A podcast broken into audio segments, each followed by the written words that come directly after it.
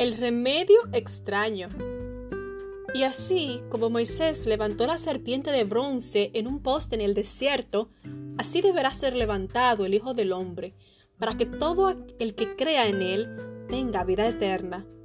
Juan 3, 14 y 15.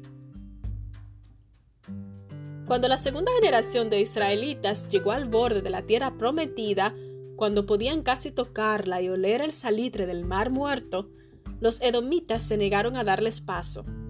Para rodear la tierra de Edom, los israelitas debieron darle la espalda a Canaán y desandar el camino andado, retornando al desierto. Desanimado, el pueblo murmuró contra Dios y contra Moisés. ¿Por qué nos sacaron de Egipto para morir aquí en el desierto? se quejaron. Aquí no hay nada para comer ni agua para beber. Además, detestamos ese horrible maná. Entonces, serpientes venenosas de las que habían sido protegidos por casi 40 años comenzaron a atacarlos. Cuando el pueblo se humilló, Dios recetó un tratamiento extraño le ordenó a Moisés que hiciera una serpiente de bronce y la pusiera sobre un asta. El que mirase a la serpiente viviría. No hay una conexión lógica o científica entre mirar a una serpiente de bronce y ser sanado.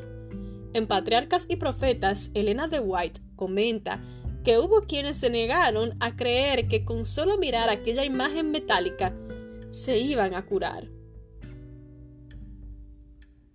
Estos perecieron en la incredulidad.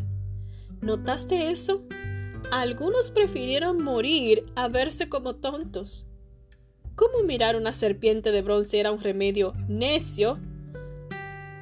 Pero algunos prefirieron morir en su inteligencia antes que mirar a la serpiente.